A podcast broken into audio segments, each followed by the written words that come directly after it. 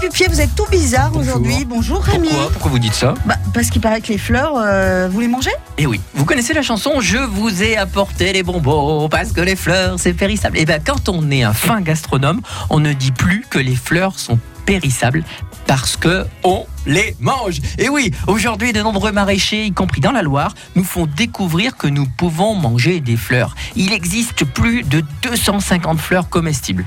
Capucine, pensée, œillet, sauge, lavande, camomille et bien sûr le capre et le safran. On les utilise fraîches, en décoration, mais aussi en vinaigre, huile, sirop, infusion, sorbet, beignet, confiture, beurre. Glissée dans une coupe de pétillant de la Loire, elle fera sensation et enchantera vos convives. Attention, le baraban n'en fait pas partie, mais à d'autres vertus, je ne prendrai pas dans cette rubrique. Hein. D'accord, on a compris. C'est pour ça qu'on les appelle les pissenlits. Eh oui. Et euh, parlez-nous plutôt des fleurs de courgettes. C'est une tradition très tendance aux arômes surprenants qui existent depuis la nuit des temps.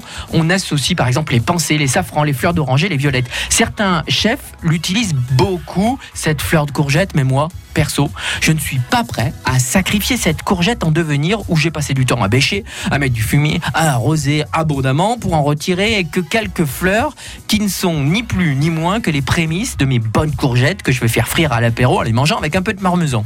Alors, oui, pour manger des fleurs, mais les fleurs de courgettes, perso, moi je trouve ça dommage. Mince. Allez, régalez-vous. C'est vrai que c'est bon, hein, les fleurs de courgettes. C'est vrai que c'est bon, mais pff, quel gâchis quoi. France Bleu.